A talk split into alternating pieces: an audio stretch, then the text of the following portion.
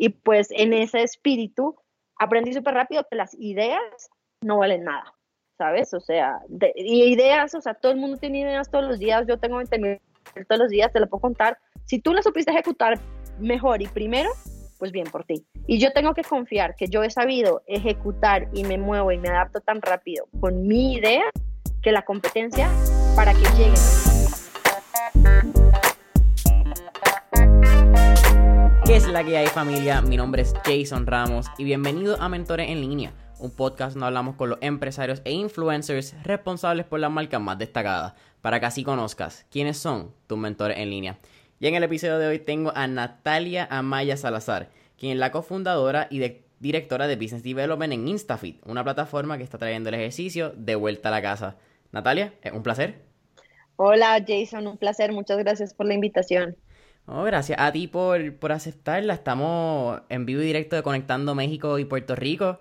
Eres nuestra primera invitada que, aunque eres colombiana, ¿verdad? Vamos a hablar eso un poquito en, en el episodio pero están basados en México, están basados en, ese país que ha dado tanto y yo creo que es el, un nuevo hub de la tecnología en Latinoamérica.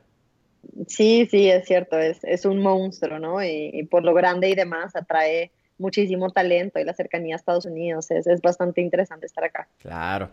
Cuéntame, ¿verdad? Cuéntame quién es Natalia. Sé que eres colombiana, estudiaste en la Universidad de los Andes. Cuéntame un poquito ese, ese background y arrancamos el episodio con la historia de Instafit. Ok, ok, buenísimo. Pues es una pregunta un poco amplia, ¿no? Sí. ¿Quién es Natalia? Te pone como, como si estuvieras en el psicólogo. Pero bueno, pues, ¿quién es Natalia? Soy colombiana, como bien lo mencionaste, nacida en Bogotá. Eh, tengo 31 años en este momento. Estudié administración de empresas. Eh, soy, como dicen ahora, es un poco trillado, pero creo que, que sí lo he vivido y un poco como ciudadana del mundo. Pues eh, viví mucho tiempo cuando era pequeña en Estados Unidos, en Los Ángeles. Eh, también he vivido en Francia, en Chile, ahora vivo en México, entonces me encanta, o sea, mucha gente dice que le gusta viajar, obviamente a mí me encanta viajar, pero también me encanta poder vivir en lugares diferentes porque creo que es cuando realmente entiendes verdaderamente la cultura, las personas, la forma de hacer las cosas y pues te abre un montón la mente, ¿no? Entonces, em, pues eso me mueve y hoy en día, pues bueno, soy emprendedora dedicada el 110% de mi tiempo a Instapit y bueno, pues estoy muy emocionada con los proyectos nuevos que tenemos y muy orgullosa de donde hemos llegado hasta ahora comienzas, luego de que sales de universidad, estuve escuchando una entrevista que, que diste, creo que fue el año pasado. Y hay un evento importante, que aunque no tiene que ver necesariamente con Instafit, es como este preámbulo, que es cuando tú entras y escuchas de Rocket, que llega a Latinoamérica. Y estuviste unos eh. años en, en Rocket, ¿cierto? Sí, cierto. y aunque no quiero, ¿verdad? No quiero entrar mucho en lo que es Rocket y lo que han hecho, pero Rocket ha aportado mucho a, la, a, ese ecosistema de latinoamericano, pues por lo que era el Paper Mafia, lo que tú lo mencionaste en ese episodio. Pero ¿cuál es ese ecosistema realmente empresarial latinoamericano? Porque tú también corriste, eventualmente vamos a hablar de los Startup Chile. Pero ¿a qué se refieren con crear un ecosistema empresarial en Latinoamérica? Porque en Puerto Rico estamos más conectados a Estados Unidos, yo creo.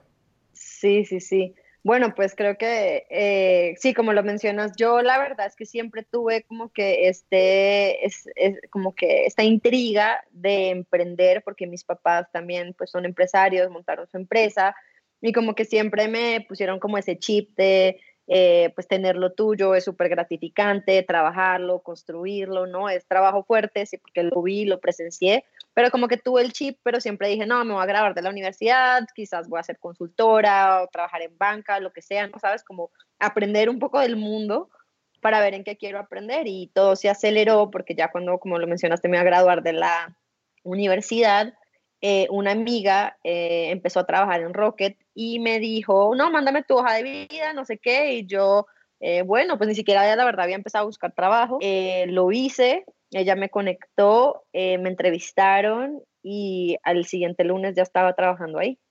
Eh, y la verdad no tenía ni idea en lo que me estaba metiendo ni, ni cómo eso iba como a cambiar, ¿no? El curso de en lo que estoy ahora. Eh, en ese momento que era como 2012, era muy naciente todo el ecosistema emprendedor, todo el tema de aplicaciones móviles, todo el tema digital. y llegan estos, ¿no? Alemanes a decir, no, pues vamos a lanzar una empresa, va a estar ya viva, o sea, en cuatro meses vamos a estar al, aire, vamos a tener más de 10 mil productos en el sitio, vamos a tener 80 empleados y yo como, what, o sea, ¿qué es esta locura? no sé, no, no veo cómo lo van a lograr, la verdad me dije internamente, pero dije como, pues no tengo nada que perder, ¿no? O sea, me acabo de graduar, siempre he querido entonces tener mi negocio, lo mínimo que puede ser esto, pues es una escuela para después ver yo cómo lo hago. Entonces, pues acepté, eh, ¿no? Muy, muy genuinamente y arranqué ahí. Eh, y pues la verdad es que fue una escuela tremenda, ¿no? Sí te cambia el chip completamente, de cómo, digamos, sales de la universidad con unas ideas súper estructuradas, digamos, los Andes es una, universidad eh, en muchos aspectos tradicional, que sí te, te abre como pensar, que creo que es lo más importante que saqué de ahí, pero también te hablan del mercadeo tradicional, de, de, de las empresas grandes, de cómo vas a ser gerente en una empresa eh, ya constituida, pero nunca de emprender. Entonces, cuando te encuentras con esto y cómo te revoluciona todo de desde cómo empiezas a trabajar, cómo empiezas a contratar, cómo buscar oficina, eh, cómo empezar a negociar con proveedores, cómo hacerlo todo rápido eh, y a través de internet, pues yo estaba dichosa y aprendía pues un millón, a un millón todos los días, ¿no? Eh, y bueno, y así fue como conocí a uno de los que hoy en día pues es eh, mi socio, uno pues más que todo inversionista de hoy en día, eh, y cambio mi forma de pensar y bueno, un año, como un año y medio después de ahí fue que fundamos eh, y por InstaFit es que llego hasta ahora a Chile, como lo mencionaste.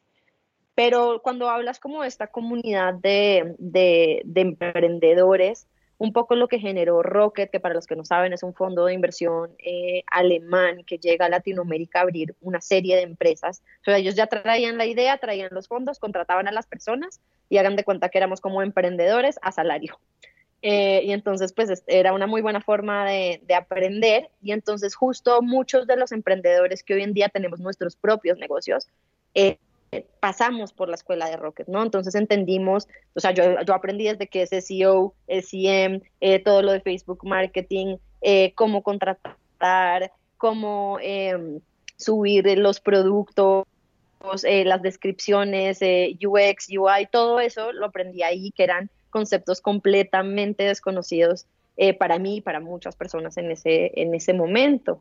Entonces, pues cuando se habla como de esa comunidad que salió de ahí, más que el impacto de quizás Linio como tal y la empresa como es hoy, es más esta red eh, o como que esta camada, esta generación de emprendedores que, salimos de ahí.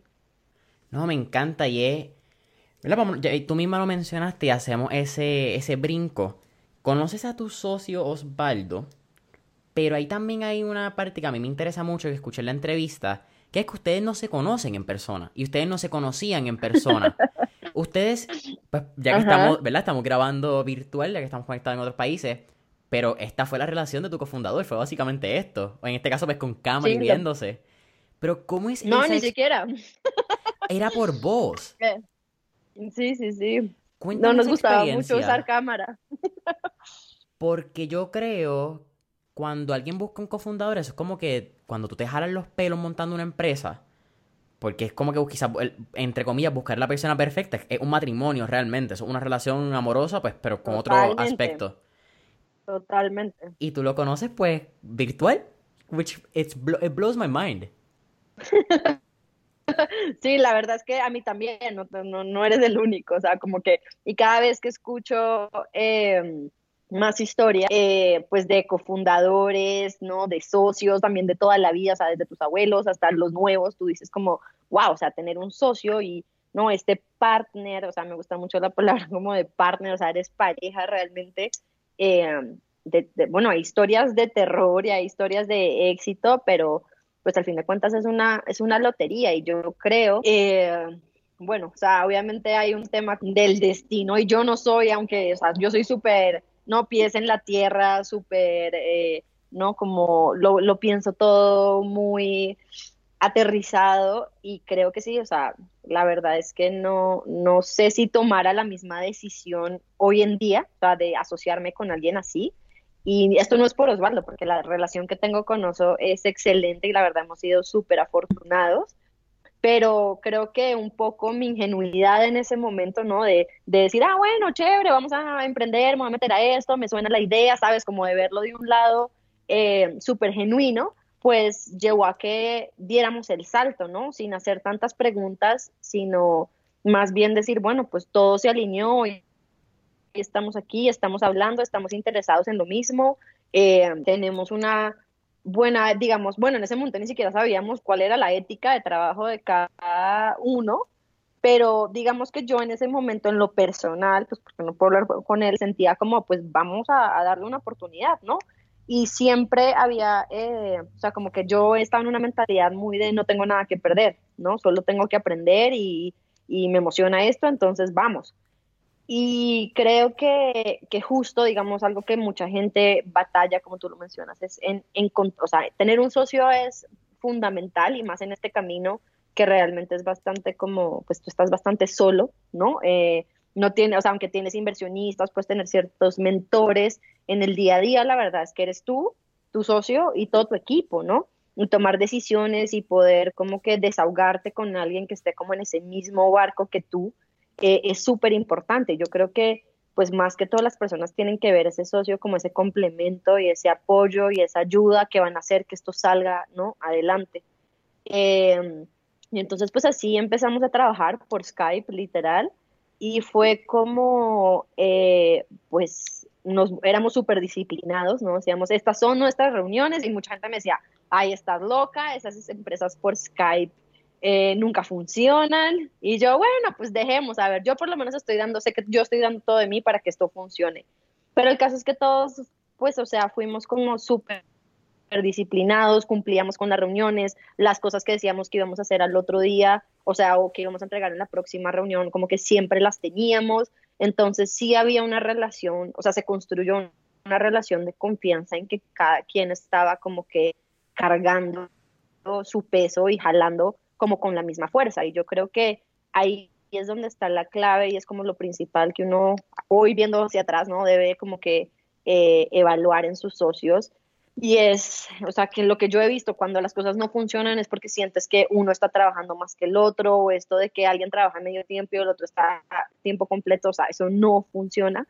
O sea, tienen que tener muy claro cuáles son los roles de cada uno, ¿no? O sea, y también, o sea, con él funciona muy bien, por ejemplo, que por ejemplo, yo en la empresa llevo toda la parte B2B, eh, ¿no? De negocios corporativos y él lleva más todo el tema de producto eh, y estrategia general eh, hacia B2C, ¿no? Y entonces sí nos consultamos, pero al fin de cuentas respetamos mucho, mucho cuando uno o el otro toma una decisión en su campo, ¿no? Y lo apoyamos. Entonces, y algo también que yo he aprendido es pues poder dejar como que el, el ego al lado y te sorprenderías, la mayoría de, empresas que se acaban, se acaban es por temas de problemas entre socios, más que porque sea buena idea o mala idea o lo que sea, es como que son temas personales.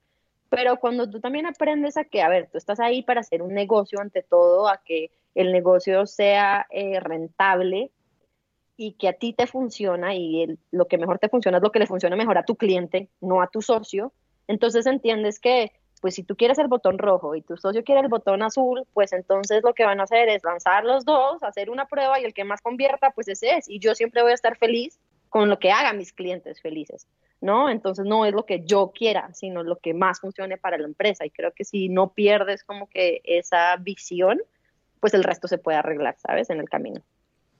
Eso está increíble, eso que acabas de mencionar del, del A-B testing. Vamos a hacer lo que realmente lleve. Es una empresa super, es, digo, es un ejemplo súper sencillo, pero yo creo que lo puedes llevar a muchas partes como de, de tu empresa. Sí, es real. Eh, como tú mencionas, con, son pequeños quizás los detalles que de momento por un encontronazo pues hacen que esa relación se termine. Y a veces son pues eh, cosas que se podrían evitar con esto del A-B testing que tú mencionas. Vamos a probar y no es cuál pensamos que es mejor, es cuál da mejores resultados. Exacto, pues porque al fin de cuentas ese es el interés común por el que están ahí trabajando 20 horas al día, es por eso. Entonces no puedes perder y dejar que tu ego, porque sea porque yo quiero que sea así, no, o sea, todo, y aparte, nosotros ya llevamos casi, casi siete años en esto y te das cuenta que todo cambia. O sea, Instafit es otra empresa, o sea, aunque el objetivo es el mismo, es otra empresa la que fundamos hace siete años. Si no hubiéramos cambiado, no seguiríamos existiendo. Y si fuéramos como tan eh, stubborn de no querer cambiar como esa, em, esa visión o eso que veíamos cada uno en cierto momento, pues no estaríamos aquí para, para contarlo. ¿De dónde sale el nombre de Instafit? ¿Y de dónde sale la inspiración detrás del estilo de vida? Porque es bien interesante. Estamos hablando que ustedes llevan alrededor de 7 años, acabas de mencionar eso, para el 2012-2013 es cuando se funda, 2013 se funda Instafit. Exacto. Instagram se funda en el 2010 y algo para mí bien interesante es que el nombre de ustedes es uno de los hashtags más usados dentro de la comunidad de, la comunidad de ejercicios de Instagram. Y eso me voló la cabeza cuando estaba haciendo como que, espérate, Instafit el nombre, Instafit el hashtag. ¿de, dónde sale esa inspiración? Y yo creo que vamos a hablar de redes sociales, contenido y eso, pero vamos a llegar ahí. Mm, no, la verdad es que, eh, o sea, sabes, cuando estábamos empezando era como, ok, pues tenemos que escoger un nombre y pues hicimos como lluvia de ideas. Nosotros, eh, la verdad es que no, o sea, Instagram ni siquiera era tan grande en ese momento, o sea, en este momento estaba como muchísimo más fuerte, o sea, y aunque empezó en 2010, sí lo hizo en Estados Unidos, pero, ¿sabes? Tardó un poco en llegar a Latinoamérica. El tema de los hashtags ni siquiera era como tan importante en ese momento. Sí, esto es como que el build eh, eventualmente llega. Exacto, ajá, exacto. Y como que todo convergió porque nosotros estábamos pensando en, a ver, o sea, siempre supimos que era como un lado de fitness, pero lo queríamos ver hacia wellness, o sea, y el Insta no venía tanto como de, no es una solución instantánea, sino viene más de que está a la mano, que está para ahí, ahí para ti instantáneamente. Eh, y como que el juego de palabras nos llevó a InstaFit, ¿no? Que era como tu entrenador en tu bolsillo, o sea, que está ahí siempre, ¿no? Y, y nos gustó, obviamente siempre vemos que se pueda pronunciar bien, en diferentes idiomas, porque pues si algo también nos dejó Rocket es que nosotros, o sea, nunca pensabas local, ¿no? Siempre pensabas, eh, o sea, mínimo regional, ¿no? Entonces, por eso, de hecho, también nos asociamos con Oso, porque Oso estaba acá en México, yo estaba en Colombia, entonces como que la idea siempre fue lanzar los dos países al tiempo de una para probar si funcionaba, ¿no? Entonces, eh, pues nada, o sea, entre los, los nombres que teníamos, ese nos hizo sentido, era fácil de decir, eh, tenía una, o sea, era fácil también de entender, porque tú dices Instafit y la gente, o sea, aunque no sabe exactamente qué es, puede relacionar o encajarlo en algún como que, ¿no? Nicho rápido, y entonces, pues así salió. Y la, de, la inspiración por hacer la parte de Lala, porque aunque no son una aplicación, somos mobile first, que vamos a hablar también como la, la comunidad y esta parte de la industria móvil en Latinoamérica es bien fuerte pero ¿de dónde sale esa parte del wellness? ¿Tu familia te enseña a... Pues no sé, creo que la parte de ejercicio y wellness, aunque sé, como tú has mencionado en la entrevista del que escuché, ahí se, ah, no es que se cambie, es que se malinterpreta, yo creo que es la palabra. Porque la, gente piensa que estar bien tienes que hacer ejercicio y, y tienes que hacer crossfit y una hora y media del gimnasio. Exactamente. Pero tú puedes estar well haciendo 40 minutos, 30 minutos de ejercicio diario, porque tu cuerpo para de ser sedentario. Eso es bien interesante y me, me vuela la cabeza porque tú lo empiezas a los 23, 24 años. No todo el mundo a esa edad está consciente del bienestar de tu cuerpo. Sí, total, o sea, creo que es muy curioso y justo en todas estas como cosas que tú, o sea, vas viendo hacia atrás y dices como, wow, o sea, cómo se unen diferentes partes de mi vida que nunca pensé que, que se fueran a unir, ¿no? O sea, eh, todo como que con Instafit empieza porque empezamos a ver en, en Europa, que empezó más, o sea, específicamente, bueno, en Europa y en Estados Unidos la tendencia de, de estos programas online de, de, entrenamiento físico, ¿no? Y había un tema como con celebridades eh, y demás, pero en Latinoamérica no se estaba haciendo nada. Y a ver, o sea, el, no, no, aquí nadie se está inventando la rueda, ¿no? El ejercicio en casa existe desde los 70s, 80s, o sea, Jane Fonda, pues es la mamá de todo esto.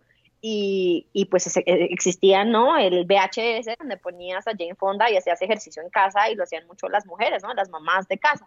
Entonces es algo que sí ha existido, pero como que se ha reinventado, ¿no? Y entonces al ver esto en Europa y en Estados Unidos dijimos, ok, acá en Latinoamérica no hay nada, empezamos a ver, o sea, pues acá está toda nuestra parte de negocios, ¿no? Porque queríamos, sabíamos que queríamos montar algo, pero la verdad es que cuando empezamos todavía no teníamos el qué, pero después se fue materializando esto, o sea, esta era la que más, la idea que más sentido nos hacía porque unía muchas cosas eh, que nos parecían interesantes desde un lado de negocio y desde un lado también personal, ¿no? Porque pues a ver, si esto no te interesa personalmente, ni te metas porque requiere muchísimo trabajo eh, y muchísimas ganas para sacarlo adelante. Entonces, em, nosotros dijimos, bueno, en Latinoamérica no hay nada. Sí, o sea, el tema de gimnasios está creciendo bastante, pero eh, son muy caros en Latinoamérica. O sea, ahora ya empezamos y si se dan cuenta, o sea, en los últimos dos años hemos visto el crecimiento de los gimnasios low cost, pero 2012, 2013 era muy poco. Los gimnasios eran más caros en Latinoamérica que hasta en Europa o en Estados Unidos y nosotros acá teniendo un poder de adquisición mucho menor. Entonces, Sí, o sea, es una... Y también eh, era un tema de cultura, ¿no? O sea, el tema de educación física, que puede sonar como algo, ¿no? De la clase del colegio, pero la educación física en Latinoamérica es muy pobre, ¿no? Esa conciencia de la que tú hablas de, de, del, del wellness, que ahora también hablamos de eso, porque pues es un concepto mucho más amplio que no solamente se trata de cuerpo, ¿no? Pero eh, eh, pues dijimos, ok, acá hay algo, porque por un lado empiezan a salir, o sea, a crecer la parte de gimnasios, todo este tema también de redes sociales empieza a, ponerlo como de moda, ¿no? El tema de, ir al gimnasio, de ir a ciertas clases, yoga, pilates, crossfit, ¿no? Todas estas diferentes líneas. Eh, pero la realidad es que también hay muchos peros, ¿no? A la gente, por ejemplo, eh, le, o sea, aunque tú dices, bueno, le, da pereza, es muy lejos, es muy caro, eh, no tengo tiempo, hay todos estos peros, pero también hay cosas que cuando empiezas a mirar dices, wow, o sea, la gente que tiene algo de sobrepeso no se siente cómoda yendo al gimnasio porque sienten que ese no es un lugar para ellos, porque los gimnasios es donde vas y ves personas con cuerpos perfectos, la, modela, la modelo, el actor, ¿no? Eh, y son a las personas a las que los coaches les ponen atención. Entonces, si tú tienes un poquito de extra kilos y vas, pues sientes que no encajas. Entonces, habían como varias necesidades y varias tendencias y por otro lado pues estaba lo digital creciendo y dijimos pues aquí está, o sea, unir el mundo de, fitness y wellness con digital puede hacer mucho sentido y también había algo que nos interesaba mucho era poder tener una empresa más enfocada en temas como de servicios, llamémoslo así, que de productos, ¿no? Porque cuando hablas de productos es mucho más difícil escalar, estás pensando en logística, estás pensando en bodegas, es todo lo que aprendimos, ¿no? Pues también cuando yo estaba eh, en línea, pero pues cuando es un servicio lo puedes escalar muchísimo eh, más rápido y lo puedes servir como que al instante. Entonces, eh, hicimos eso y también lo que dice, o sea, como del, y de la forma personal, yo decía, wow, o sea, mis papás me han inculcado toda la vida, o sea, sabes, me, yo hice parte parte de un equipo de natación por muchísimo tiempo, de alto rendimiento, o sea, yo nadaba mínimo dos horas al día, todos los días. Wow. Eh, mi mamá siempre nos quería hacer, eh, o sea, no, o sea, nos inculcó comer, pero para mí eso era como recreativo, por un lado, me encantaba nadar y por otro lado, normal, ¿sabes? Pero cuando vas creciendo, te das cuenta que no es así. Y, algo también que dijimos es como, a ver, bueno, yo tuve esa época de muy deportista, pero después no era deportista, era una persona pues común y corriente, que me gustaba mantenerme activa, pero que justo no era esa persona que va al gimnasio loca todos los días, 20 horas, no. Entonces yo decía, o sea, necesitamos algo, este es el grueso de la población en realidad, entonces tenemos que pensar en, enseñarles a hacer los movimientos, en hacerlo fácil, en que se diviertan haciéndolo, porque si no te diviertes no vas a adquirir el hábito nunca, ¿no? Entonces les decía mucho, a ver, no es que yoga sea mejor que fútbol, que sea mejor que tenis, que sea mejor que running, no, todos son buenísimos. Tú lo mejor que puedes hacer es encontrar esa actividad física que te guste, porque esa va a ser la forma en cómo vas a crear ese hábito saludable. Y entonces, pues así fuimos pensando en todo, ¿no? En que sea, fuera súper amigable y en poder llegar a la mayor cantidad de personas posible. cuatro meses luego de, estar conversando, ¿verdad? En, vía Skype, tú eventualmente llegas a México y conoces en, persona a Osvaldo, ¿cierto? Sí, cierto. ¿Cómo? Para mí eso tiene que ser tan, tan interesante porque tú conoces a esta persona y estás hablando de tus sueños, estás montando una compañía. Eso es, eso es realmente tener un hijo con una persona. Y de momento lo conoces por primera vez, que es como un, mucho gusto, un placer, pero a la misma vez como que no hay, no hay un gusto ni un placer porque nos conocemos virtualmente. Sí, o sea, aparte que ni siquiera fue que yo viniera a México, o sea, no solamente a conocerlo, sino yo llegué a México ya a grabar los primeros videos que íbamos a lanzar un mes después, ¿sabes? O sea, ya teníamos empresa constituida, ya eh, teníamos a la celebridad de México contratada, o sea, yo vine a la producción. Entonces no era como, ay, a ver si esto sí sigue, sino ya estábamos, o sea, ya teníamos inversión, ya teníamos todo, o sea, ya era como, o sea, a lo que vinimos y lo que hizo, o sea, también en cierto modo yo llevaba cuatro meses hablando casi a diario con él eh, y pues siempre también, o sea, pues teníamos el objetivo muy claro, ¿no? Entonces, pues bueno, o sea, fue, fue divertido y menos mal, eh, hicimos pues buen clic, eh, nos divertimos, él nos, pues sabes, o sea, conocí un montón de México, o sea, trabajamos, pero también nos divertimos y pues eso ayudó bastante. De, aunque okay, llevan siete años y en siete años no solamente han añadido de una parte de business to clients a business to business, que es B2B, ¿verdad? De corporaciones. Pero ¿cuál ha sido la evolución desde la primera vez que ustedes pensaron que iban a hacer dinero, ¿verdad? Ese modelo económico. Porque en este caso ustedes también tienen una aplicación móvil, que al final me va a decir dónde podemos conseguirla en redes sociales, dónde podemos bajarla, todas las promociones. Claro. Pero normalmente una aplicación es bien raro porque cuando tú piensas montar una aplicación, yo creo que la, manera más fácil de crear dinero, la gente piensa es, pues vamos a ponerle ads. Eso es lo primero. Ustedes tuvieron que pensar en suscripción. Ustedes tuvieron que pensar en, la venta en paquete a corporaciones. ¿Cómo ha sido ese desarrollo del business, tu, tu, área, el business development? Sí, bueno, pues eh, um, ha sido súper interesante. De hecho, nosotros cuando empezamos, hemos tenido muchos pivots, ¿no? O sea, ya hasta perdí la cuenta. Pero cuando empezamos, obviamente me acuerdo, nosotros lo que primero empezamos vendiendo fue un plan de 10 semanas eh, para entrenar en casa. O sea, sí, era o sea, un tiempo finito, tú pagabas ese paquete, ¿no? No era una suscripción y ya está. Y nosotros, wow, fabuloso, o sea, está, o sea, súper emocionados, estructuramos todo así, las semanas, eh, la nutrición, las celebridades, todo y pues tuvo muy buena acogida de, inicios. Ahí la verdad es que algo súper importante a destacar acá y de lo que acabas de mencionar es que nosotros desde el momento cero pensamos en esto que tenía que hacer plata y seamos claros, o sea, la plata no puedes pensar de entrada en el mundo digital que te va a llegar a través de pauta. O sea, y más hoy en día necesitas tener millones y millones de usuarios, seguidores y demás para que una marca grande te voltee a mirar y se interese en lo que estás haciendo, ¿no? Entonces, o ponerle ahí un banner o un adcito, lo que sea, de eso no vas a comer hasta que no tengas, ¿no? Millones eh, de personas visitando tu sitio. Entonces nosotros dijimos, a ver, o sea, esto es un negocio y el, negocio en el mundo en el que quieras tiene que hacer dinero, ¿no? Entonces, por eso siempre pensamos que, ok, es un paquete de 10 semanas, pagas, tienes acceso, te damos, ¿no? El seguimiento y súper bien. Entonces, después, ¿qué pasó? La gente terminaba las 10 semanas y nos decía, ¿y ahora qué? y nosotros, como, ah, sí, súper buen punto, ¿y ahora qué? Entonces ahí fue cuando dijimos, no, claro, esto lo que tiene sentido es que tengamos mucho más contenido y sea un tema más de suscripción.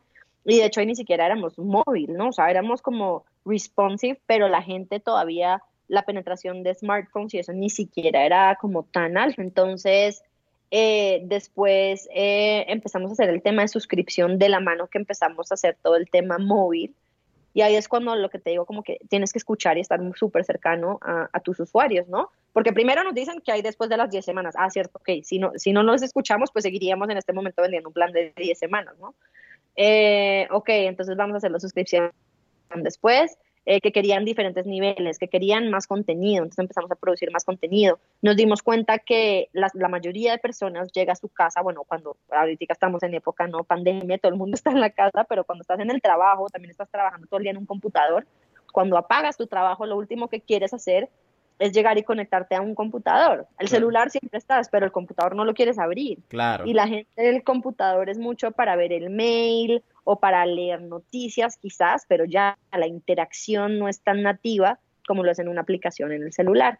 Entonces nos dimos cuenta justo que con la primera aplicación que lanzamos que la gente entendía mucho mejor nuestro producto en móvil. Entonces ahí tomamos la decisión de irnos mobile first y entonces ahí ya eh, pues eh, eh, hicimos todo el tema de suscripciones a través de Apple, a través de Google y eso también nos ayudó mucho porque la gente confía mucho en estas plataformas y una barrera, por ejemplo, que la que teníamos antes será, bueno, pero esto InstaFit sí será confiable, será que meto aquí mi tarjeta de crédito, porque sabes que la gente tiene mucho, mucho miedo con el tema de fraudes. Pero cuando tú ya le diste tu tarjeta a Apple o a Google, en ellos como que no desconfías mucho, ¿no? Y ahí lo único que tienes que hacer es picar un botón y ya estás adentro, ¿no? Entonces eso también ayudó mucho eh, al crecimiento y nos volvimos también caso de éxito y súper cercanos, tanto con Google como con Apple. Entonces aprendíamos mucho de ello, siempre estábamos súper pendientes de las nuevas tecnologías que sacaran para incorporarlas en nuestras aplicaciones y eso también ayudaba a mantener la relación eh, con ellos. Y, y, sí, entonces básicamente todos los primeros años fueron muy enfocados directo al consumidor final pero algo que siempre tuvimos en mente era que eh, siempre como que vimos que las empresas cada vez más se preocupaban por el bienestar de sus empleados, ¿no? Y de poder, y que sus equipos estuvieran sanos y también todo este tema de retención, que ya no es suficiente solamente tu salario monetario, sino ¿no? Eh, todos estos beneficios eh, que te puede dar la empresa. Eh, y entonces ahí yo, y también cuando hablaba también con personas del área médica, digámoslo así, ellos son fieles creedores que, la, que el tema de, ejercicio e inculcar estos hábitos, pues es como la mejor medicina, ¿no? Es la medicina preventiva. Claro. Entonces, ahí es cuando, eh, y también por otro lado, y porque siempre también, como, como siempre nacimos digitales, pues obviamente también siempre nos movimos en redes sociales, en en, pues darnos a conocer por ese medio también. Y entonces empieza a pasar algo súper interesante, yo empiezo, o sea, me empieza a mí a picar esto y entonces empiezo a hablar, eh, bueno, Oso empieza a hablar acá en México, yo empiezo a hablar en Colombia con empresas, ¿no? Y, y así empezamos a hablar, a trabajar eh, con empresas que contra, o sea, nos compraban, llamémoslo al por mayor, suscripciones para sus eh, equipos, porque decían, o sea, uno, obviamente somos más económicos que pagar un gimnasio. Por otro lado, hay muchas empresas, no sé, piensan que tienen mil, dos mil o hasta, bueno, obviamente trabajamos con empresas que tienen 20 empleados, ¿no? Pero estas grandes, cualquier cosa que tú multipliques, pues es un, montón de dinero y aparte normalmente los tienen distribuidos o en todo el país o en la región a sus, a, sus equipos. Entonces, el mismo gimnasio no aplica para todos, ¿no? Darles este tipo de beneficios para ellos es súper complicado porque entonces si lo están dando en Bogotá, no lo pueden dar en Ciudad de México, no lo pueden dar en Buenos Aires, y entonces empiezan a quejar y en lugar de un beneficio se vuelven un malestar. En cambio, una solución como la nuestra, pues aplica a todo el mundo, estés eh, en Sydney, Australia, o estés en eh, Ciudad de México o en Puerto Rico, ¿no? O sea, cualquiera lo puede hacer. Entonces ahí hubo como un buen, un buen fit. Después empezamos a ver que de bienestar realmente se estaban preocupando también mucho las aseguradoras, ¿no? Eh, y entonces con las aseguradoras también empezamos eh, a trabajar eh, desde hace ya un par de años y también por todo lo que empezamos a hacer en redes sociales y demás, empezamos a trabajar con marcas porque nos dimos cuenta que nosotros nos habíamos vuelto muy buenos tanto en estrategia digital como en generación de contenido digital. Y las marcas grandes, pues como son estos monstruos, elefantes, ¿no? O sea, aunque quieren hacer cosas, les cuesta eh, innovar porque pues hay muchos, eh, muchos, muchas trabas, eh, pero nosotros golpeamos todas las puertas, o sea, esto toma, tomó un, par de años, pero, pero como que nos fuimos ganando su, su, confianza, empezamos a hacer campañas pequeñas, les mostramos la aplicación, les encantaba, les enseñábamos de tecnologías nuevas o de tipos de contenidos, les mostrábamos lo que podíamos hacer, los enamorábamos básicamente, y así empezamos a hacer campañas con ellos, ¿no? Ya sea que ellos quisieran regalarle membresías de InstaFit a, sus clientes o fuera que quisieran que les desarrolláramos un programa de entrenamiento porque iban a lanzar unos tenis nuevos, ¿no? Entonces inspirado en los tenis, o que ellos querían que nosotros les hiciéramos hasta su propio sitio donde alojáramos contenido que exclusivamente habíamos hecho para ellos, pero con todo el know-how que nosotros teníamos en todo esto que es wellness, ¿no? Porque wellness, otra vez, o sea, ya, ya estamos hablando de temas como meditación, mindfulness, ejercicio, eh, ¿no? Conexión, nutrición. Entonces empezamos también a, hacerlo un poco más holístico. Eh, y, bueno, hoy en día, pues sí, eh, estamos muy contentos con lo que también hemos logrado por ese lado, porque contamos, o sea, estamos, tenemos campañas con empresas que uno soñaba antes y ahora la verdad es que trabajamos muy de la mano con ellos. Hemos hecho campañas con Gatorade, con Epura, con Samsung, con Huggies, eh, y entonces hemos atacado justo el bienestar desde muchos ángulos diferentes, pero que son muy relevantes para todos. Y así estamos ahora. Eso está súper cool. Mencionaste una parte ahí de que ustedes le estaban, le desarrollan a este tipo de corporaciones multinacionales como su, su propio InstaFeed. En este caso sería casi un white label de la, del sistema que ustedes ya han creado.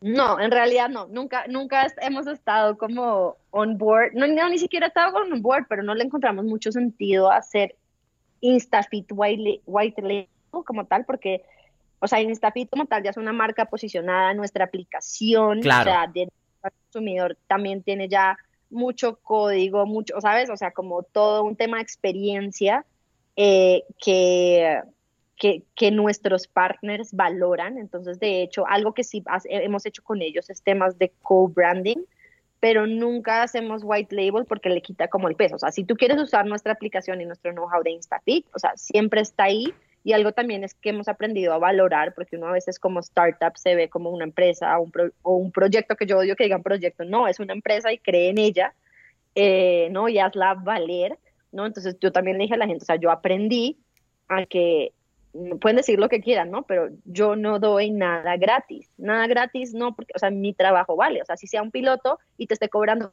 un centavo, no importa, o sea, pero es un centavo y tú sabes que esto vale eso, ¿no? O sea, tiene un valor.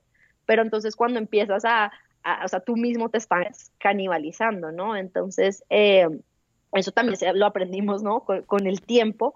Pero entonces, o sea, para responder tu pregunta, lo que es InstaFit y nuestra plataforma, nuestras apps como tal y nuestra plataforma online, siempre es InstaFit, máximo, o sea, cobrandeamos y hacemos campañas súper lindas o hosteamos contenido de nuestros eh, aliados dentro de nuestra aplicación que pueden ver nuestra audiencia, pero cuando hacemos cosas específicas para ellos, o sea, ya las hacemos fuera de InstaFit y normalmente son más como sitios para adquirir leads, ¿no? Entonces generamos una serie de artículos, ciertos videos, eh, pero, ¿sabes? Son muy específicos, muy puntuales para cierta campaña, o sea, no sé si es una campaña más eh, para empezar hábitos, entonces van a ser unos programas muchísimo más ligeros, hay cierto contenido, pero no es la misma experiencia que tendrías si estás en la aplicación, ¿no? Entonces, eh, o sea, sí usamos nuestro know pero las tenemos así como divididas. Claro, ok, súper, sí es que me, me, me llamó mucho la atención esa parte mencionamos también al principio, ahí entramos en la parte de las aceleradoras. Porque no solamente corren Startup Chile, me da mucho orgullo también que, aunque no sé si fuiste tú o fue tu socio Osvaldo, pero estuvieron en Parallel aquí en San Juan, Puerto Rico. Sí, sí, sí. Yo, yo estuve en Chile, él estuvo en Parallel 18. Y no, pero no fue a la vez. ¿O sí? No, no, fue a la vez. Fueron como, o sea, fue como una después de la otra. Primero fue Chile y después fue Parallel. ¿Y lograste visitar Puerto Rico en algún momento o nunca? No, yo no lo, o sea, porque es que en esas, fueron épocas locas, entonces mientras él iba allá, yo me venía a México, estábamos acá con el equipo y bueno, o sea, no, no lo logramos, eh, no logré ir allá, pero pues bueno, me quedé con las ganas. Algún día iré. Esa, esa entonces la tenemos pendiente y cuando venga a Puerto Rico te vamos a dar el tour local como, como se debería hacer. Ah, yo feliz. yeah. Cuéntame lo que es esa experiencia de... Y Startup Chile cool y para leer también porque Sebastián Vidal sale de, de pues, ser el mismo líder y director ejecutivo de Startup Chile.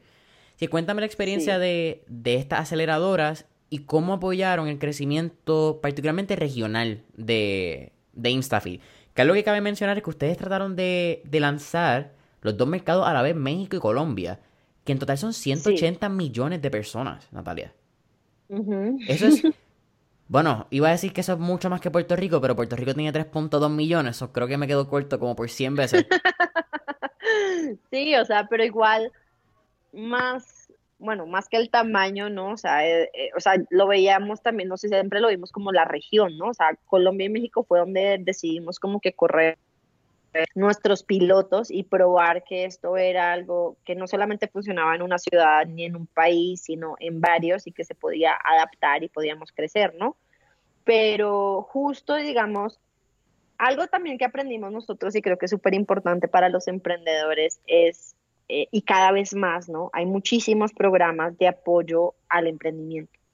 Y yo soy fan, o sea, lo, y cuando me llaman o puedo participar o lo que sea, ¿no? Ya, ya habiendo pasado por ellos, me da muchísimo gusto, pero también siento que el emprendedor se tiene que volver súper crítico de en qué participa y cuándo participa, ¿no? Porque de repente puedes estar participando en mil eh, aceleradoras, pero, al fin de cuentas te puede quitar el foco de tu empresa, ¿no? Y está, es como recibir mil consejos de muchas personas que pueden opinar, sí, desde su lado de conocimiento o a veces desconocimiento, eh, pero el que toma las decisiones a fin de cuentas eres tú, entonces nunca se te tiene que olvidar eso, y entonces, eh, y que tu trabajo como founder, pues es sacar tu empresa adelante, no estar ganándote premios y participaciones en aceleradoras, ¿no? Entonces, y, lo, repito, o sea, yo lo recomiendo, le digo a todo el mundo que lo haga, pero sí, no pueden perder como que ese, ese norte, ¿no? Y dicho eso, pues por eso llegamos justo a Startup Chile y a Parallel 18, porque eh, vimos, digamos, eh, la estructura, vimos lo que estaba haciendo, la oportunidad que nos daba en el momento en el que nosotros estábamos y nos hizo muchísimo sentido, ¿no? O sea, porque algo también que pasa eh, en todo este mundo de, de, startup es que muchas veces se vuelve, hay mucho show alrededor, ¿no? Que el pitch day, los inversionistas y los cócteles y las fiestas y todo eso, las revistas, ¿no? Todo eso es divertido, no voy a decir que no claramente, pero de nuevo, o sea, no se puede perder el foco de por qué estás haciendo lo que estás haciendo. ¿Crees que pasa mucho eso? ¿Crees que por la misma novela que, que casi pasa, porque lo, tú misma lo mencionaste, hay como un, un party scene que es que yo creo que también se disfraza en el networking, Natalia. Porque dicen, vamos a hacer networking, tienes que conocer, ok, pero ¿cuál es la diferencia de networking efectivo? Que quizás, bueno, nosotros estamos, en este caso yo lo estoy haciendo contigo y, es un placer, ¿verdad? Por estar hablando en, este, esta conversación. Pero fue un networking efectivo a través de redes sociales, a través de LinkedIn, a través de Instagram. Que, ¿Cuánto de verdad tiene que ser un networking presencial en este tiempo? Sí, o sea, es como, por ejemplo, hay, hay un punto y todos lo, van a ver después de un par de años de estar ahí, que, que, te das cuenta que siempre te encuentras a las mismas personas en lugares diferentes, digámoslo así. Y cuando empiezas a ver más o menos esta tendencia, es hora de reflexionar y decir, ok, ¿a cuántos eventos voy a ir al año? ¿A cuántos cócteles voy a ir al año? ¿Y en cuántos startups eh, como aceleradoras o programas de apoyo voy a participar, ¿no? Eh, porque pues aquí se trata es, ¿no? De cuánto tiempo le voy a dedicar a eso y cuánto voy a trabajar. Y también por eso, por ejemplo, yo me fui a Chile, Oso se fue a, a Puerto Rico, pero, o sea, alguien tenía que estar trabajando mientras el otro estaba quizás recibiendo esas mentorías que después nos bajaba el resto del equipo. Nosotros teníamos que seguir trabajando o ellos tenían que seguir, o sea, no es que el otro no estuviera trabajando, ¿sabes? Pero en el, en el business como tal, en el día a día, porque si no, pues, ¿quién paga los servicios, los de la nómina, ¿no? Entonces, no puedes perder, y aunque muchos de estos, como es el caso de Parallel y de Chile, te dan un, un grant eh, para, para que es súper útil y yo soy, o sea, siempre estaré infinitamente agradecida porque pues es gran parte de la razón por la que sobrevivimos y estamos donde estamos. Eh, no, o sea, no, no puedes perder el norte de que tú estás. Y, y, lo mismo pasa no solo con las aceleradoras, sino con la inversión, ¿no? O sea, después se volvió un juego de cuántos fondos levantaste y en qué ronda vas y cuánto más tienes que levantar y levantar. Y de repente como founder te das cuenta que estás trabajando es para levantar dinero y no para hacer rentable a tu empresa. Entonces ese también es un juego súper peligroso eh, de jugar y siempre, o sea, aunque también la inversión es muy buena en el lugar correcto, en el, no, o sea, con los partners adecuados, pues tienes que ser crítico porque pues todo tiene pues dos caras, ¿no? Entonces, em, entonces eso. Pero pues para resumir, digamos, la, la, pregunta y volviendo a tu pregunta inicial de nuestra experiencia en Startup Chile eh, y en Parallel, en Startup Chile lo que pasó fue, digamos, la, eh, o lo, o sea, como lo más grande que nos llevamos de ahí es que realmente fue como que ese segundo push ya escalar, ¿no? O sea, si bien lo habíamos pensado y estábamos como en estos dos países, ya cuando llegamos a Chile dijimos, ok, o sea, no, no se nos olvide que ya llevamos, en ese momento creo que llevamos como dos años, ok, ya vámonos a toda la región, qué hay que hacer, no sé qué, y entonces hicimos el pivot grande, de, por ejemplo, nosotros en ese momento funcionábamos como clones, básicamente, ¿no? De, Oso llevaba a México, yo llevaba a Colombia, teníamos dos sitios, dos celebridades, dos contenidos diferentes, y dijimos, no, o sea, esto no puede ser así, todos hablamos español, aquí tenemos que poder hacer la misma plataforma, ¿no? Entonces ahí unificamos todos nuestros usuarios, nuestra experiencia, lanzamos eh, nuestra primera aplicación móvil, eh, sí, la primera aplicación móvil, eh, y entonces es cuando ya empezamos a funcionar y la gente hoy en día me, me pregunta, no, pero entonces ¿en cuántos países operan? ¿no? ¿Dónde? Yo no, o sea, nosotros solo estamos, o sea, operamos en cuanto a oficina, la tenemos en México, tenemos una parte comercial en Colombia, pero tenemos clientes, la verdad ya ni sé, creo que son como 40, 50 países, pero pues te digo, o sea, puede haber una persona en China, o sea, una colombiana en China que está haciendo InstaFit y pues ahí ya ahí tienes un país, pero nosotros estamos pues a nivel a nivel global y eso fue lo que nos ayudó Chile a ver, que en lugar de estar abriendo clones en todos los países, lo que teníamos era que unificar y crecer de una misma em, plataforma para que fuera mucho más escalable. Y, bueno, pues eso, eso fue increíble. Y de ahí, pues con Paralel, realmente ahí empezamos con todo el tema de, de, los objetivos mucho más específicos en cuanto a números y como esta obsesión de, de medir. Siempre habíamos medido todo y siempre éramos súper orientados a los resultados, pero como que íbamos como, ¿no? Creciendo ahí, no sé qué, pero con Paralel era, bueno, ¿cuáles son tus números con los que vas a salir de aquí? Y vamos a ir semana a semana revisándolos, cómo vas, ta, ta, ta y pues eso nos ayudó a crecer un montón y a, llegar a, una escala de usuarios a los que nunca antes eh, habíamos llegado. Entonces como que ese enfoque en eso eh, nos trajo muchísimo crecimiento. Me interesa mucho, aunque vamos a hablar ahora de la parte de las inversiones, que eso yo creo que es, muy interesante, más cuando estamos en Latinoamérica. Pero mencionaste la parte de, bueno, mencionaste varias cosas. Estoy pensando yo qué te voy a decir primero. Estoy aquí, tengo un 8 en la cabeza. Cuando vamos a, vamos a ir primero a los clientes, ustedes son, son, una plataforma que se han enfocado en el hispanoparlante, nos hablamos español. Correcto. ¿Solamente son en español o también tienen una versión en inglés? No, por, bueno, nosotros somos primero hispanoparlantes, la aplicación como tal tiene una interfase en inglés y en español, pero todo nuestro contenido es en español. Ok, interesantísimo. Ok. Y entonces también mencionaste la parte esa del, del KPI, de que algo bastante particular de Parallel, del semana a semana. Sí. ¿Cuán complicado? Porque estábamos mencionando pues que estaban remotos. Mientras Osvaldo estaba en Puerto Rico, tú eras la lead en el equipo en México. ¿Cómo fue esa dinámica de poder pasar las enseñanzas en, en Parallel, lo que estaban diciendo los mentores, las reuniones de KPI semanales, y tú poder traducir los resultados desde México? Porque es algo que también pasa cuando vamos a Parallel, muchas veces vemos que los dos fundadores se vienen a la experiencia en Puerto Rico. Pero no necesariamente eso siempre es lo que se debería hacer. La ajá.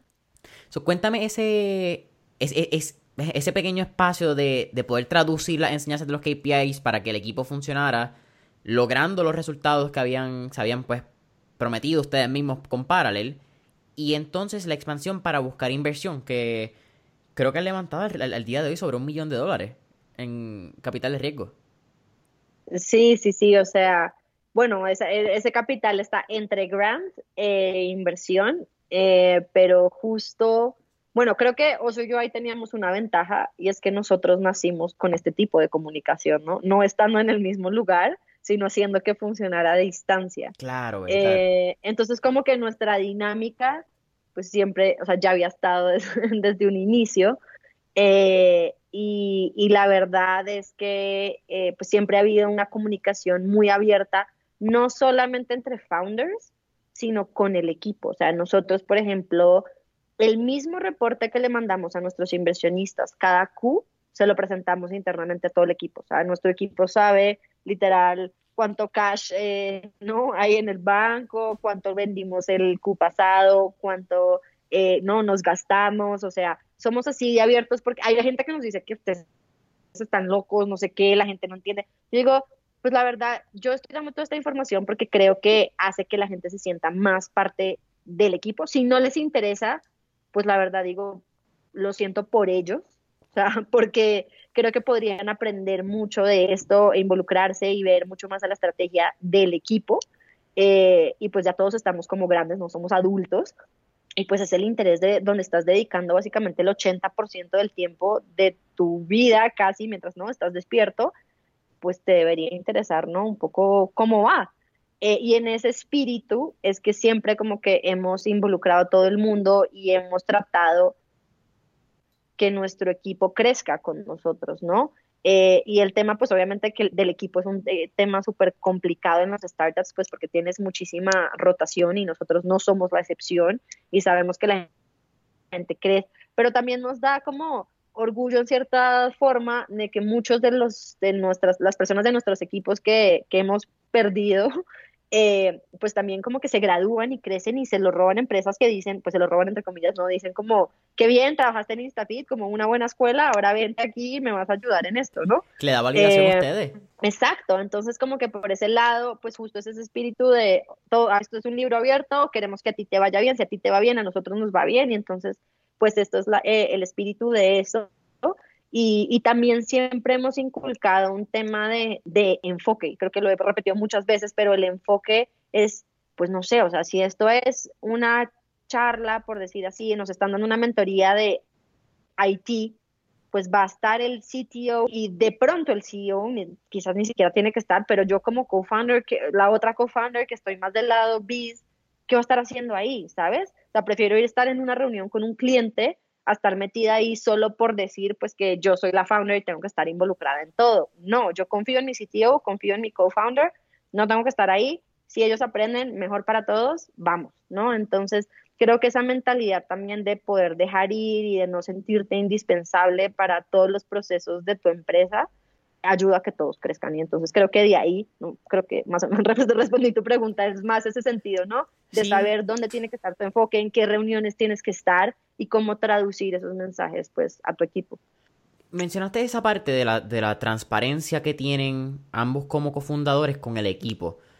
¿Cómo llegan a eso? Porque eso no es algo fácil y yo creo que cuando tú estás empezando tu negocio uno tiene esta paranoia de que siempre lo van a atacar, lo van a robar, me quieren ver abajo.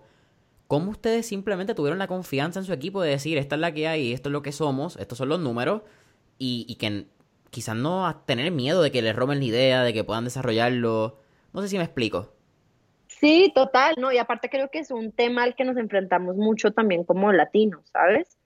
Eh, lo primero es que yo pues también hace mucho perdí esa, o sea, e, en este mundo del emprendimiento también, algo que me gustó mucho desde el inicio es que la mayoría de personas que yo conocía que eran exitosas, entre comillas, o en su medida, o lo que fuera, o sea, que admiraba cierta parte, digamos, de, su trayectoria más abiertas, ¿no? Las que querían ayudarte, las que querían conectarte, las que te daban un consejo desinteresado, y eso también se contagia porque tú ves que todos mejoramos eh, por esto, y aquí voy a hacer, por ejemplo, un paréntesis, eh, Rappi, ¿no? Que es pues este startup que ya no es startup gigante latinoamericano, que es colombiano, no sé qué, ¿no?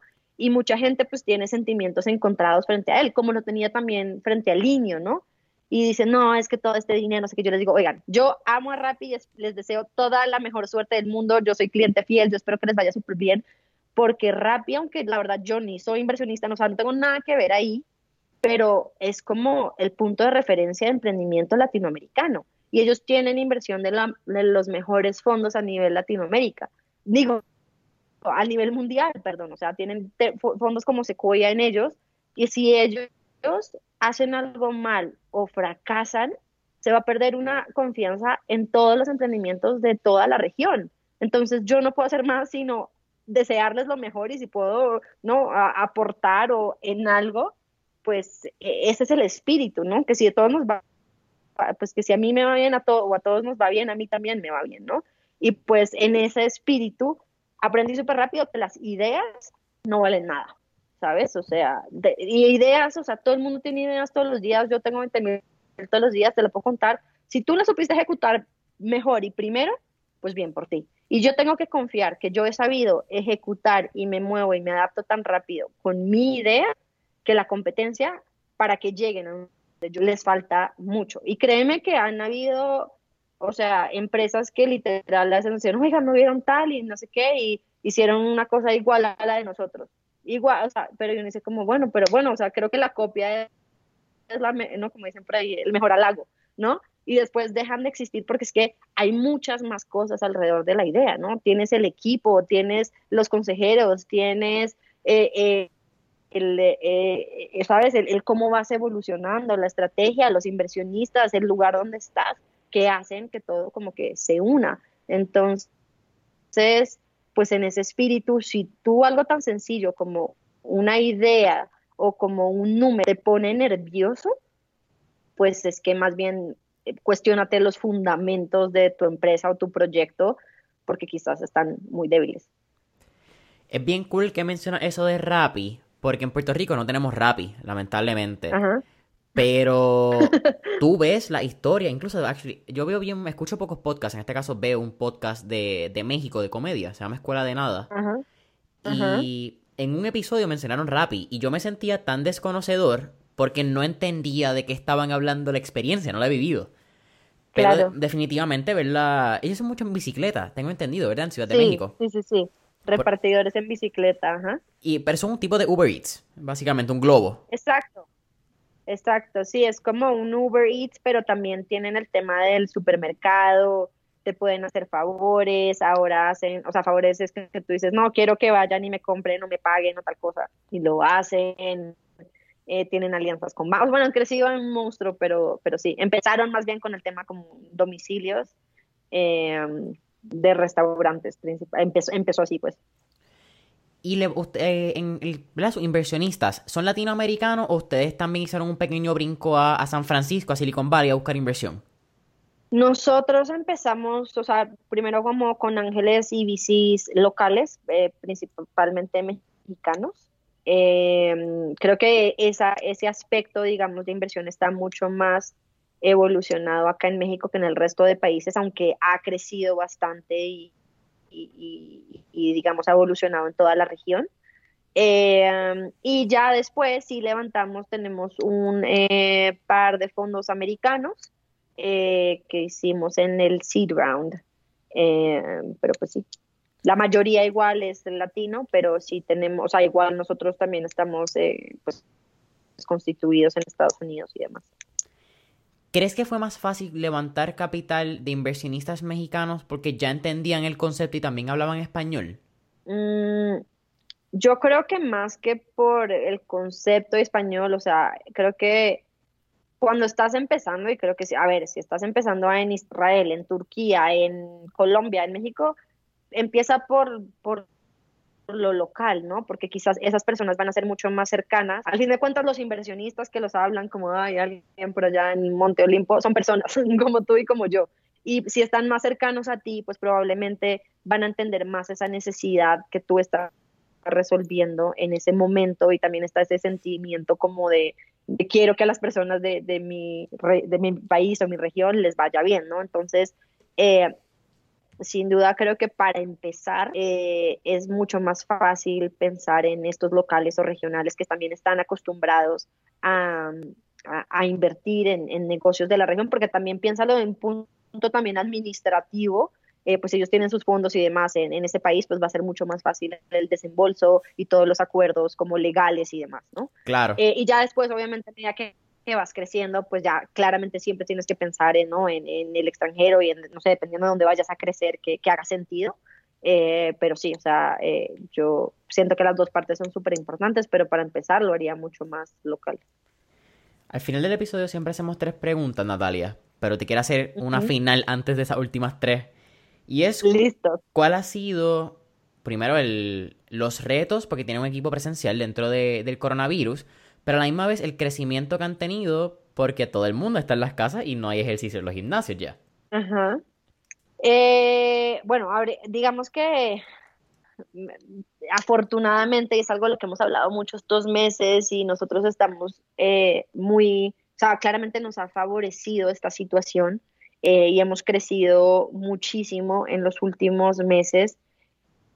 y decimos, bueno, pues realmente estás en el lado como caer en el lado positivo de esta historia tenía una muy baja probabilidad, ¿no? Porque todos los días vemos casos de, empresarios de todos los, rubros que pues tienen que cerrar o tienen que despedir a muchos de sus empleados o tienen que bajarles el salario. Y la verdad es que tú como empresario pues es súper difícil y, realmente lo sientes, ¿no? O sea, eh, eh, sí, sí es muy, muy duro.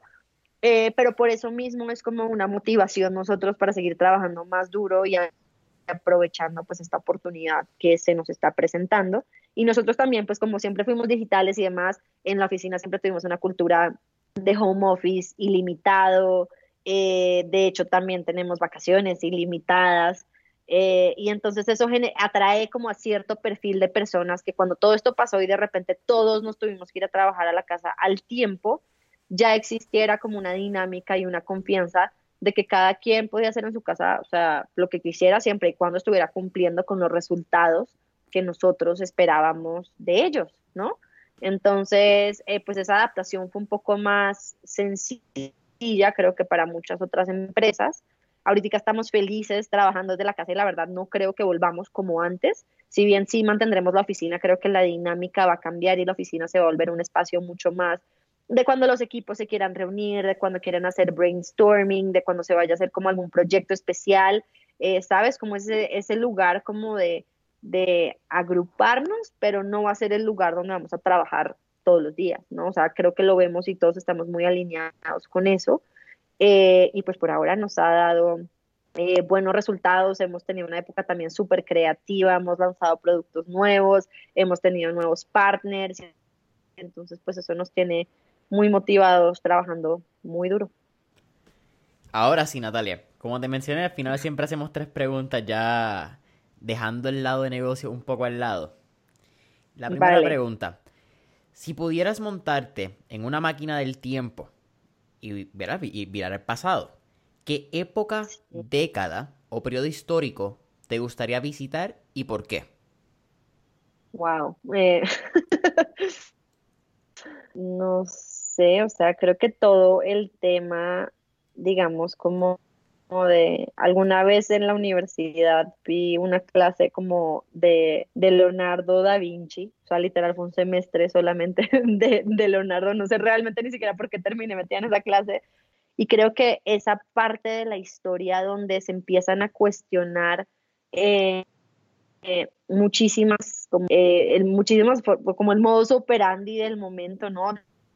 Desde la exploración, digamos, del ser humano en nuestros órganos y se empiezan a hacer las primeras cirugías, eh, ¿no? Todo el tema de la pintura, de las proporciones, de como que todo este, este como renacimiento, eh, creo que es súper apasionante y creo que pues, sería algo muy cool para vivir, aunque creo que como mujer hubiera sido también un poco complicado, eh, pero creo que, o sea, independiente de eso, hubiera, me hubiera gustado. Me encanta. Segunda pregunta. Tenemos un playlist en Spotify llamado Mentores en Línea, el playlist, donde tenemos todas las canciones que motivan y pompean a nuestros entrevistados. Así que con eso dicho, ¿qué canción motiva, te pompea? No sé si usan esa palabra. ¿Ustedes utilizan ese anglicismo? Sí, ya la, se entiende. Ok, súper. pompea. Creo que no se usa, pero, pero se entiende, ¿no? Que te, te, te pone... Bueno, la verdad no sé qué canción tengo en este momento, pero en el espíritu de que es viernes, nosotros de hecho en la siempre escuchábamos música, o sea, como que poníamos ahí el televisor con Spotify y la cosa porque como que tanto silencio a veces es raro, ¿no? Pero somos eh, una oficina también bastante multicultural, tenemos eh, venezolanos, colombianos, mexicanos, y declaramos que los viernes era el viernes de reggaetón. Y, yeah. Y para Puerto Rico, pues bueno, o sea, en eso nos entendemos y pues de A ver, hay gente que cree que porque soy colombiana todo el día tengo los audífonos puestos escuchando reggaetón. No, me gusta todo tipo de música.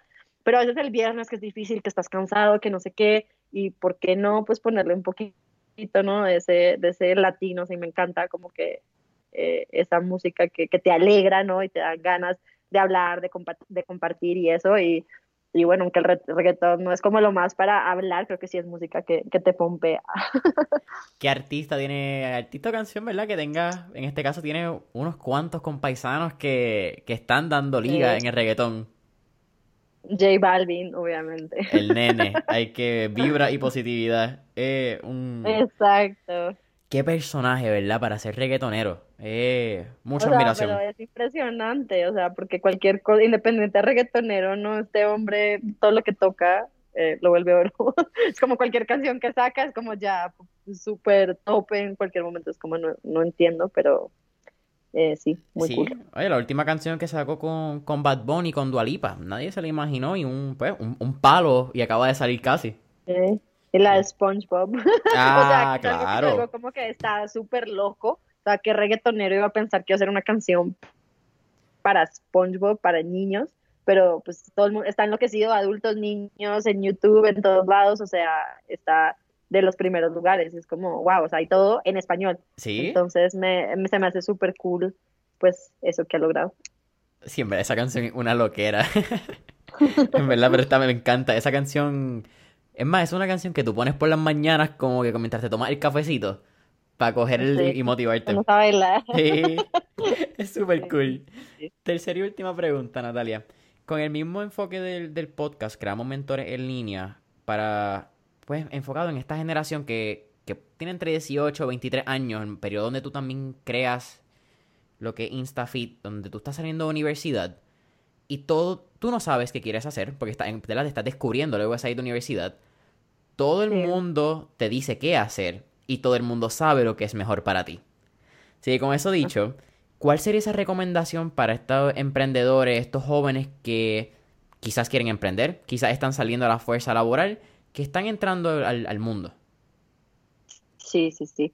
Pues mira, creo que es una excelente eh, pregunta porque yo creo que, o sea, ahorita lo veo y me pones al frente de una persona de 18 o de 23 años, eh, que fue la época, bueno, 24 cuando yo empecé a Instagram y digo, pero es que es un niño, o sea, como yo, yo no sé qué estaba, o sea, como que qué bueno, pero al mismo tiempo digo, es un niño, sí, y, y creo que a veces uno siente una presión muy fuerte de ya tengo que decidir qué voy a hacer con el resto de mi vida. Y si pensamos que en promedio todos vamos a vivir hasta los 80, o sea, te quedan 60 y pico de años eh, para vivir y apenas has vivido pues 20 de ellos, ¿no? Llevas un cuarto de tu vida en los cuales pues apenas creciste y todo el resto va a ser de adulto, ¿no?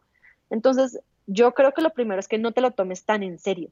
O sea, la vida como que da muchísimas vueltas y estás, yo creo que ese momento es uno de los momentos como que más privilegiados que vas a tener por, como les decía, y era un poco mi sentimiento en ese momento, no tenía nada que perder. O sea, cuando, no sé, en esa, hay, hay personas ¿no? que se casan súper jóvenes y no tengo nada en contra de eso, que tienen hijos, pero digo, justo, les quedan 60 años más, o sea, a ver, calma, ¿qué quieren hacer por ustedes, no? Y en ese momento probablemente no tienes deudas, no tienes, ¿no? Un apartamento que pagar, no tienes hijos, no tienes esposo, no tienes, entonces es como, pregúntate realmente qué quieres hacer, ¿no? O sea, no pares de aprender, no haz las apuestas que no harías en ningún momento porque justo, o sea, ¿qué es lo peor que puede pasar? O sea, siempre pregúntate, o sea, de verdad si digo sí y esto sale mal y si es la peor idea del mundo, ¿qué es lo peor que puede pasar? Y te das cuenta que las cosas realmente no son tan graves. De hecho, le digo, mucha gente dice como, bueno, tú como founder no te da miedo tomar decisiones. A la gente lo que más le da miedo es justo llevarse la responsabilidad de tomar decisiones. Pero tú te das cuenta que una decisión solita, como independiente, pues no te va a matar, la mayoría, ¿no? O sea, no, no, no es así como la muerte de tu empresa. La, o sea, el, muchas decisiones en consecuencia mal tomadas sí puede llevar a eso, pero un- una normalmente no. Entonces, eh, eh, pues sí, hazte esa pregunta, ¿qué es lo por qué puede pasar? Y a esa edad, entre los 18 y los 23, la verdad es que muy poco. Entonces, que eso te empodere hacer cosas grandes. Me encanta, eso estuvo espectacular, Natalia. ¿Qué es lo peor que puede pasar? E- Esa debe ser la pregunta. Ajá. Me encanta. Natalia, para mí ha sido un mega placer. ¿Cómo podemos conseguir a InstaFit en el App Store, en el Google Play Market y en las redes sociales? Claro, sí, bueno, en realidad estamos como InstaFit tal cual en todos lados. En Instagram, que es como donde más nos movemos, estamos como arroba InstaFit. Y en Apple, y, o sea, en App Store y en, Play Store también, las, eh, bueno, tenemos dos aplicaciones en cada una, InstaFit Entrenamiento en Casa e InstaFit Gym, para cuando pueda, vuelvan a abrir los gimnasios, también pueden entrenar en el gimnasio con nuestra rutina. Eh, o instafit.com. Ahí están. Y si cualquier cosa también me quieren escribir a mí, me pueden seguir en arroba s y cualquier cosa, pues yo feliz de apoyarlo. Familia de Mentores en Línea, saben que pueden conseguir a Mentores en Línea en Facebook e Instagram como Mentores en Línea. Dale subscribe en Spotify, danos follow y cinco estrellitas en Apple Podcast. Taguéanos y dale share a este episodio cuando estés escuchando en las redes sociales. Taguea Instafit, taguea N Amaya, Mentores en Línea y nos vemos en la próxima. Gracias, Natalia. Mil gracias a ti, Jason.